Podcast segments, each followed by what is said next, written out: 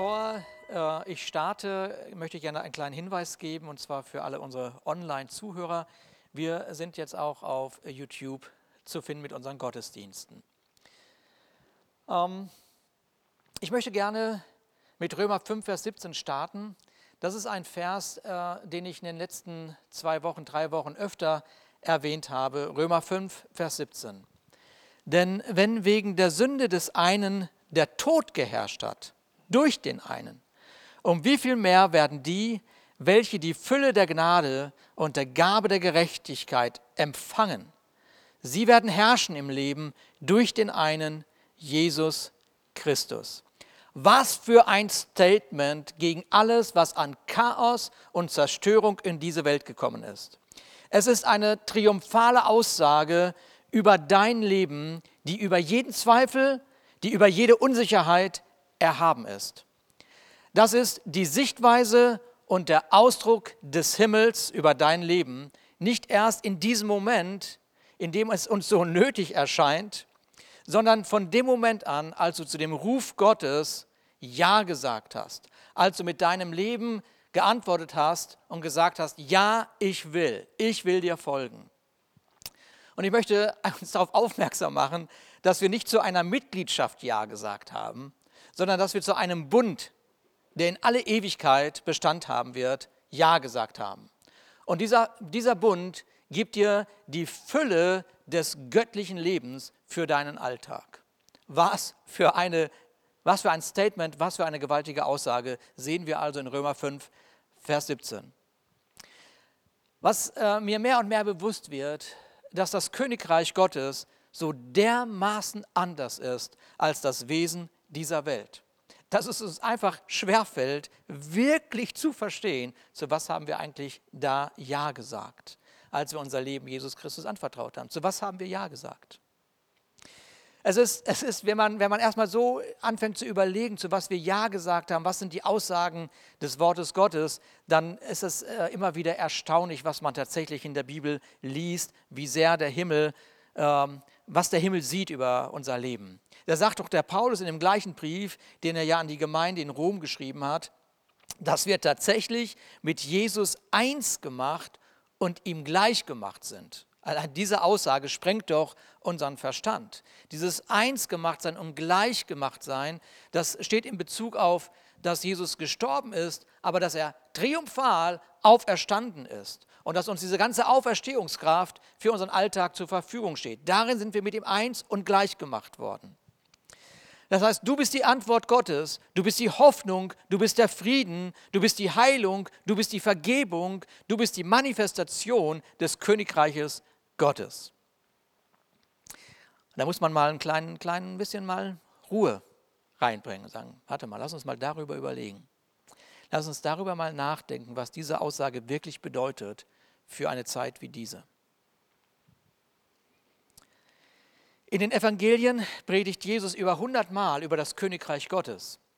Aber das, was wir ja wissen, ist, dass er nicht nur gelehrt hat, sondern er hat es demonstriert. Er hat das Reich Gottes demonstriert.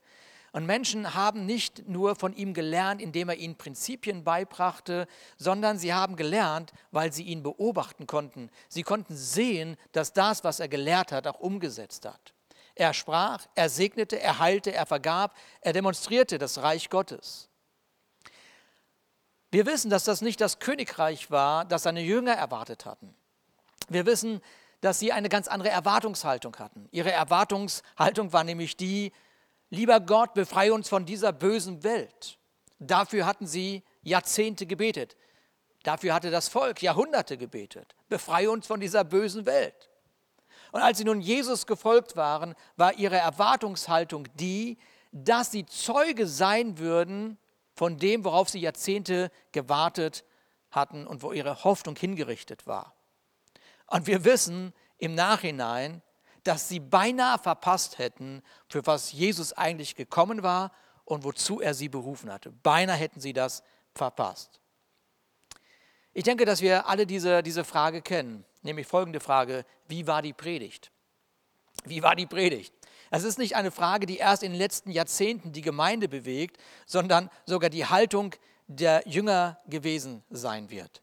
Sie hörten Jesus lehren Und sie suchten in dem, was er sagte, ob da nicht eine Übereinstimmung ist mit dem, was sie gerne erfüllt sehen wollen würden.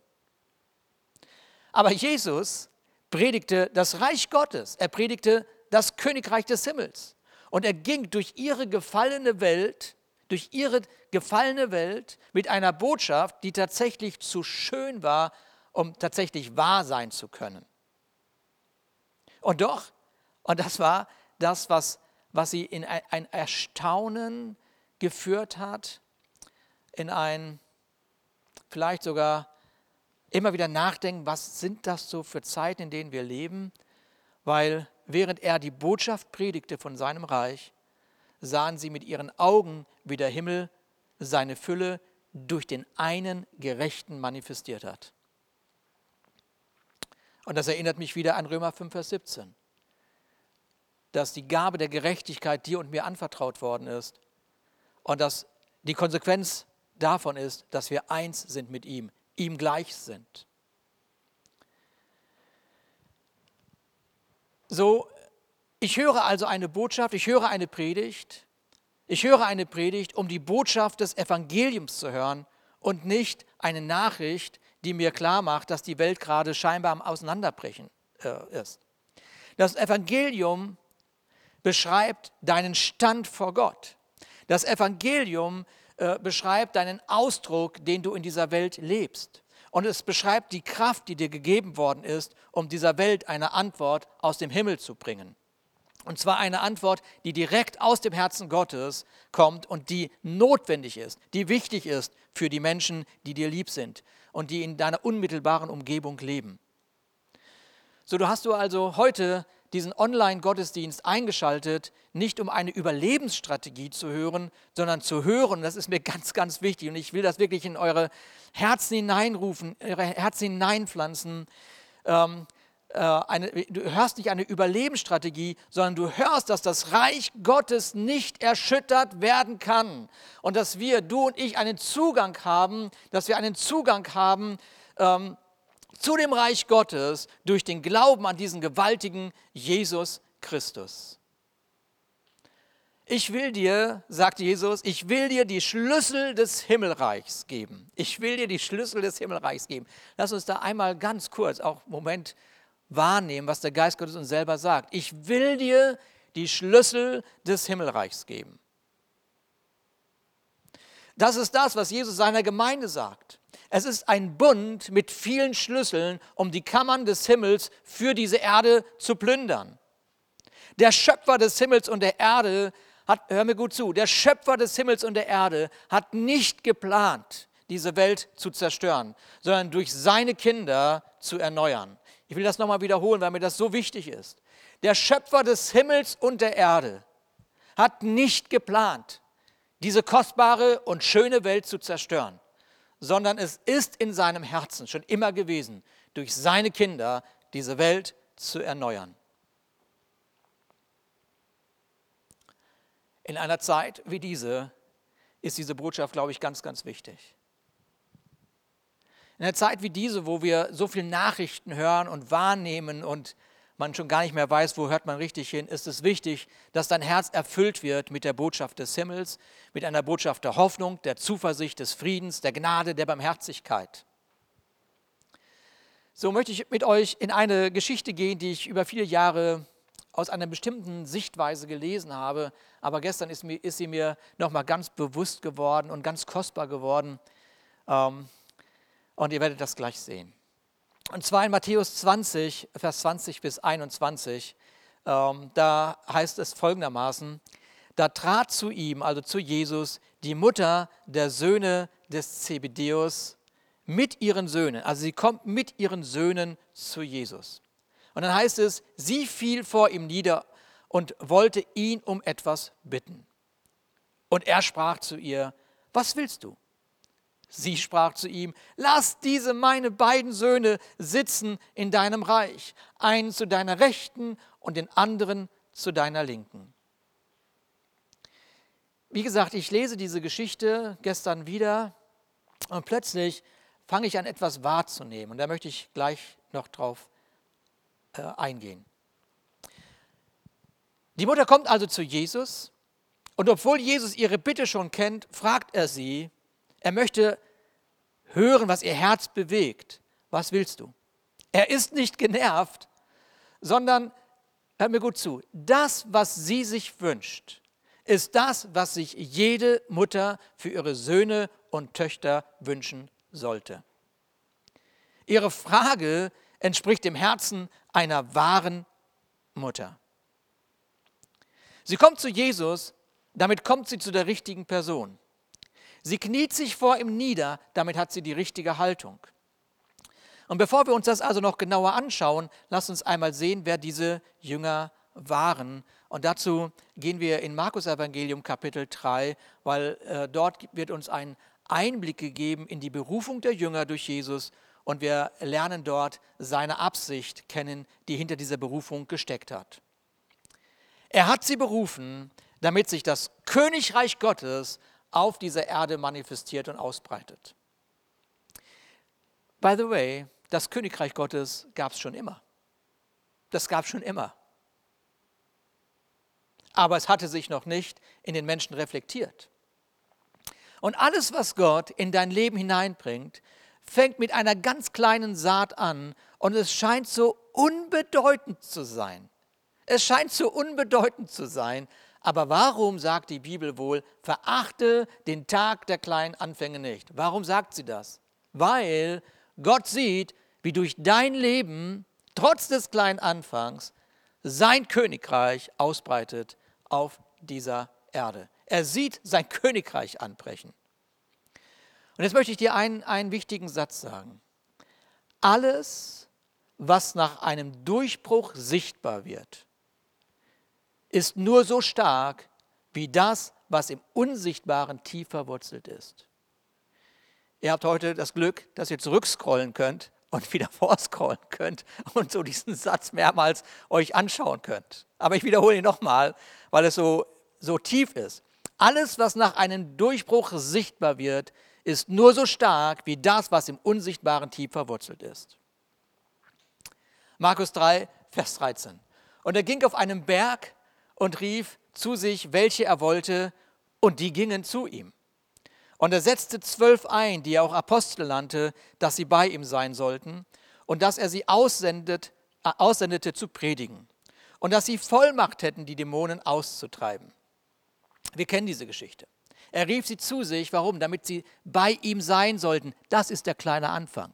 Der kleine Anfang ist, bei Jesus zu sein. Und es schien so unbedeutend zu sein. Ein unbedeutender Wanderprediger setzt sich auf einen Berg und ruft Menschen zu sich, die er bei sich haben wollte. Was ist daran besonders in dem Chaos jener Zeit? Was wird sich daran verändern? Was wird sich an der Welt verändern, wenn ein Wanderprediger, so hat man ihn gesehen, zwölf Menschen zu sich ruft? Nun, sie haben es in dem Moment nicht gehört. Sie hörten nur den Ruf von Jesus. Aber du kannst die Absicht hinter dieser Berufung lesen mit der Bestimmung, sie wurden gerufen mit der Bestimmung, ausgesandt zu werden, um was? Zu predigen. Zu predigen? Zu predigen? Damit war keine Sonntagsmorgenspredigt gemeint, sondern ihr Wort. Ihr Wort, ihre Worte sollten dem Alltag, ihrem Alltag die Bestimmung des Himmels geben. Und weil das so wichtig ist für Gott, dass deine Worte diese Welt erreichen. Deine Worte diese Welt erreichen. Gab er ihnen auch die Vollmacht. Oder er gab ihnen das, was wir in Römer 5, Vers 17 gelesen haben. Sie haben einen Geschmack bekommen. Sie haben einen Geschmack bekommen. Sie haben eine Aussicht von dem bekommen, was in Römer 5, Vers 17 geschrieben steht. Sie haben eine Aussicht, einen Geschmack bekommen für das, für, für Jesus tatsächlich gekommen war nämlich jeden Menschen mit der Fülle des Himmels zu erfüllen. Sie sollten bei ihm sein, um dann etwas zu tun. Und da sehen wir, sehen wir etwas ganz, ganz Wichtiges. Echte Königreichsmentalität oder Königreichsautorität startet damit, dass du weißt, wer du bist in ihm und dass du weißt, zu wem du gehörst, um dieser, lass mich das wirklich so sagen, verrückten Welt nicht zu erlauben, dich zu definieren. Ich wiederhole das nochmal. Echte Königreichsmentalität, echte Königreichsautorität startet damit, dass du weißt, wer du in ihm bist und zu wem du gehörst, um dieser verrückten Welt nicht zu erlauben, dich zu definieren. Du hast einen Vater im Himmel. Du hast einen Vater im Himmel, der deinen Namen kennt, der dich bei deinem Namen gerufen hat und dir eine Bestimmung gegeben hat, das Königreich zu predigen. Er rief, die er wollte. Lass uns mal ganz kurz spüren, wie sich das anfühlt, gewollt zu sein. Gott hat dich erwählt, um in einer Zeit wie dieser seine Antwort auf dieser Erde zu sein. Und während die Welt den Kopf einzieht, sollte dein Kopf erhoben sein, denn es war Gott persönlich, der dich für diese Zeit 2020 März 2020 berufen hat. Es war seine Idee, es war sein Wunsch, es war sein Wille, dich zu berufen für heute, für diesen Moment. Als ich äh, in den letzten Tagen, wie so viele, im Baumarkt war, danke Jesus für alle Baumärkte, und ich dort an der Kasse stand, war kam mir durch die Mitarbeiterin, die dort am Arbeiten war, so eine Angst spürbar entgegen, dass ich, dass ich gar nicht anders konnte, als ihr mit der Hoffnung, die in mir ist, zu begegnen. Und so fragte ich sie, darf ich für sie beten? Darf ich für sie beten? Und äh, wir kamen in ein kurzes Gespräch und sie, sie sagte zu mir, bitte, bitte schließen Sie mich in Ihr Gebet ein. Bitte schließen Sie mich in Ihr Gebet ein. Und vielleicht sehen Sie sogar gerade unsere Botschaft. Ich weiß es nicht. Vielleicht haben Sie zufälligerweise gerade eingeschaltet und hören genau das und finden sich wieder. Sie haben mich gebeten, für Sie zu beten. Das habe ich getan. Und wir als Gemeinde haben entschieden, dass wir jeden Abend zwischen 18 und 19 Uhr zusammenkommen, also in unseren Häusern als Familien. Ja, die Familien kommen zusammen in ihren, in ihren Wohnungen und wir beten und wir beten äh, für diese Stadt, wir beten für die Menschen, die uns wichtig sind. Wir beten für die Nachbarn. Wir beten für unsere Freunde. Wir beten für unsere Arbeitskollegen. Das ist ein Versprechen. Das ist ein Versprechen, äh, das wir dieser Stadt geben. Das ist ein Versprechen, das wir unseren Freunden geben. Wir beten für diese Welt. Die Evangelische Allianz hat vorgeschlagen, dass man sich um 20.20 Uhr 20 trifft zum Beten, so, ja, dass man da einmal innehält äh, und betet. Äh, wir haben das einfach ein bisschen vorverlegt, weil wir so gerne möchten, dass, wir, dass die Familien auch zusammenkommen. Das heißt, wenn du mit deinen Kindern Abendbrot isst, dann äh, nimm doch diesen Moment wahr, äh, einander an die Hände zu nehmen und zu beten für äh, die Gemeinde, für die Leiter der Gemeinde, für eure Nachbarn, für eure Freunde, für den Kindergarten, für die Schule, für die Krankenschwestern, für die Ärzte, für die Polizei, für die Feuerwehr, technisches Hilfswerk, all diese Menschen, die, äh, die jetzt ganz besonders gefordert sind. Vielleicht ähm, gibt es ein spezielles Gebetsanliegen, das dich bewegt. Dann äh, darfst du gerne uns eine E-Mail senden. Die E-Mail-Adresse wird hier eingeblendet. Im Alten Testament gibt es die berühmte Geschichte der Königin Esther. Ein Satz, der immer wieder gerne zitiert wird, ist der, den Esther von ihrem Onkel gehört hat, als sie herausgefordert war, ihren Stand einzunehmen. Da heißt es in Esther 4, Vers 14, und wer weiß, und wer weiß, und wer weiß, vielleicht kannst du das mal sagen, und wer weiß, ob du nicht gerade um dieser Zeit willen zu was? Zur königlichen Würde gekommen bist. ich glaube, spricht von dir. Und wer weiß, ob du nicht gerade um dieser Zeit willen zur königlichen Würde gekommen ist. Man zitiert so gerne solche Sätze, möchte aber nicht in der Herausforderung einer Esther sein. Aber so ein Satz bekommt erst dann seine Bedeutung, wenn man in einer Herausforderung mit der königlichen Würde des Himmels aufsteht. Erst dann wird dieser Satz bedeutsam. Gott hat dich und mich berufen, für diese Zeit. Und das Königreich Gottes ist für das menschliche Auge ja zunächst einmal unsichtbar. Und dann ist es unbedeutend für den menschlichen Geist scheinbar. Aber hör mir gut zu, es ist immer jetzt, in diesem Moment. Da machen Carmen und ich die Tage eine Fahrradtour und kommen auch mit einem Ehepaar ins Gespräch. Und auch da ist Angst die, die, die große äh, beherrschende, äh, das beherrschende Thema. Und so, so äh, stellen wir uns vor und wir sagen, wir, wir können gerne für sie beten. Und der Mann sagt, ah oh, nein, auf gar keinen Fall, was soll das denn helfen? Aber sie sagt, bitte beten Sie für mich. Für den einen ist es unbedeutend, aber für den anderen ist es ein Jetzt. Das Königreich ist nahegekommen, sagt Jesus in seiner ersten Botschaft. Das Königreich ist nahegekommen. Wodurch? Weil wir füreinander beten, weil wir keine Angst haben, weil wir aufstehen und weil wir die Hoffnung in diese Welt tragen. Und die Bibel macht darauf aufmerksam, dass das Reich Gottes durch ein verändertes Denken seinen Ausdruck finden wird.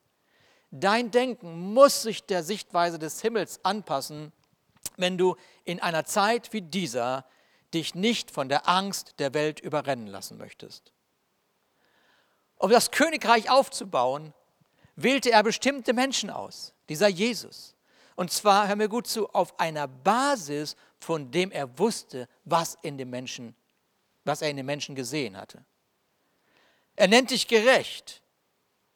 Während du noch vielleicht mit einer Sucht kämpfst, rate mal warum. Er nennt dich Influencer, obwohl die meisten deinen Namen gar nicht kennen. Er nennt dich ein großartiges Geschenk für diese Welt, während andere dich gar nicht sehen. Er rief sie, um bei ihnen zu sein. Und er ruft einen Simon und nennt ihn was? Er nennt ihn einen Felsen, weil er weiß, was er mit ihm in der Zukunft bauen wird. Und hör mir gut zu, während wir vielleicht noch über den Verrat von Petrus stolpern, feiert der Himmel den nun schon seit 2000 Jahren andauernden Sieg der Gemeinde. Halleluja. Während wir die Schwächen sehen, sieht der Himmel die Stärken. 2000 Jahre Sieg durch die Gemeinde. Das ist die Sichtweise des Himmels. Jakobus ruft er den Sohn des Zebedeus, und Johannes, den Bruder des Jakobus. Wie nannte er sie? Er nannte sie Donnersöhne. er nannte sie Donnersöhne. Den einen nennt er Felsen, den anderen nennt er, die anderen nennt er Donnersöhne. Sie waren die Säulen der ersten Gemeinde. Und sie waren diejenigen, wenn du ihre Worte liest in der, in der, in der Bibel, du begegnest der gewaltigen Liebe Gottes. Und so folgen sie Jesus für drei Jahre, sahen Wunder, hörten seine Predigten, sahen sein Mitgefühl, seine Hingabe, sein Eifer, seine Leidenschaft. Und nun sind wir in der letzten Woche des Lebens von Jesus und diese Mutter, dieser beiden Söhne, dieser Donnersöhne, kommt zu Jesus und sie bittet um VIP-Plätze.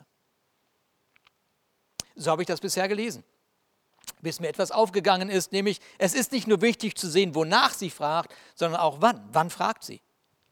Und bevor sich diese Mutter vor Jesus niederkniete, um genau diese Frage zu stellen, hatte er zum dritten Mal erklärt, dass er sterben würde.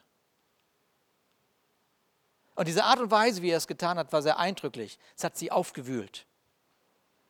Und man kann diese Anfrage so lesen, ähm, dass man zu dem Ergebnis kommt, dass sie für ihre Söhne irgendwie so ein Alleinstellungsmerkmal haben wollte. Oder man sieht in ihrer Anfrage zwei Absichten.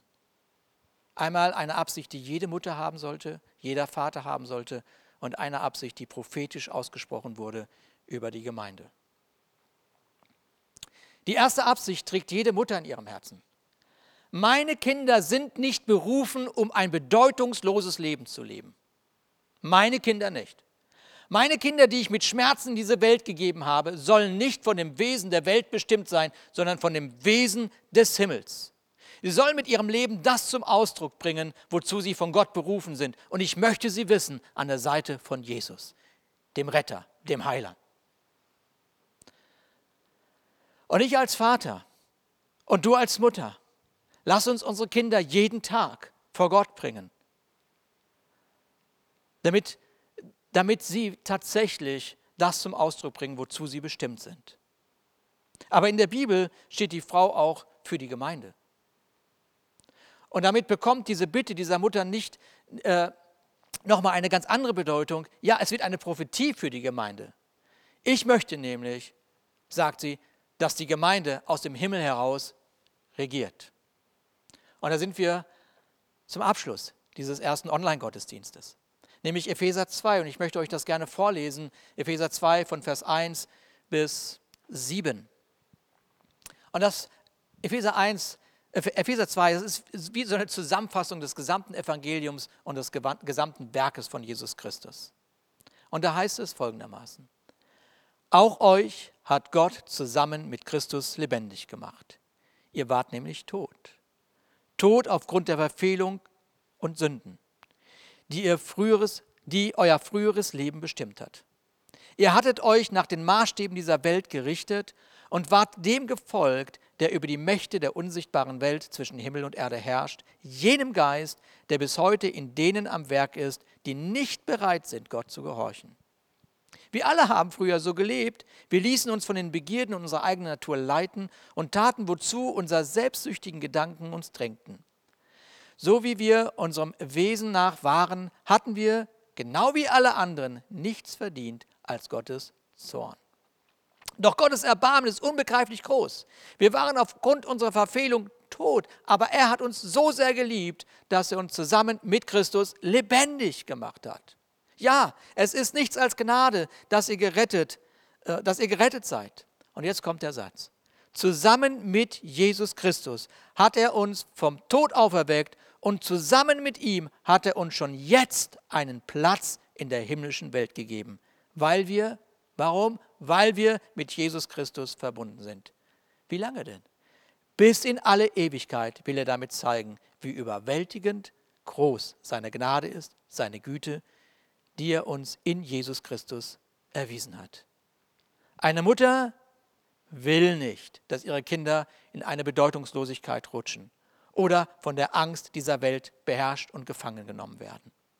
Eine Gemeinde will das auch nicht. Dazu ist sie nicht berufen. Dazu ist sie nicht bestimmt worden.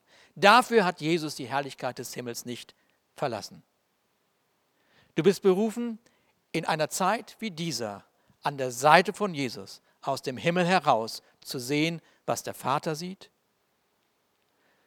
zu reden, was der Vater redet und entsprechend zu handeln, sodass sich um dein Leben, dass sich um unser Leben eine hoffnungsvolle Zone ausbreitet. Eine Zone voller Leben, voller Auferstehungskraft, von all dem, was diese Welt so sehr benötigt. Vater, ich danke dir in den Namen Jesus, dass wir in dein Herz hineinblicken durften. Dass wir sehen durften, Vater, wie sehr es dir, wie sehr es dir ein Anliegen ist, uns zu stärken und zu ermutigen und uns zu zeigen, woran du glaubst, wer wir sind. Vater, ich danke dir, dass jeder, der nun diese Botschaft gehört hat, dass er, dass er in seinem Glauben gestärkt worden ist dass er eine neue Sichtweise einnimmt und sich diese Sichtweise nicht berauben lässt, von welchen Nachrichten auch immer. Ich danke dir, Vater, dass du uns berufen hast und gerufen hast für eine Zeit wie diese. Du weißt, wer wir sind und du weißt, äh, zu was dein Geist in uns befähigt ist. Und ich danke dir, dass wir das in diesen Zeiten erkennen und zum Ausdruck bringen. Vater, ich danke dir, dass dein Segen, der höher ist als alle Vernunft, unsere Herzen bewahrt in Jesus Christus. Amen.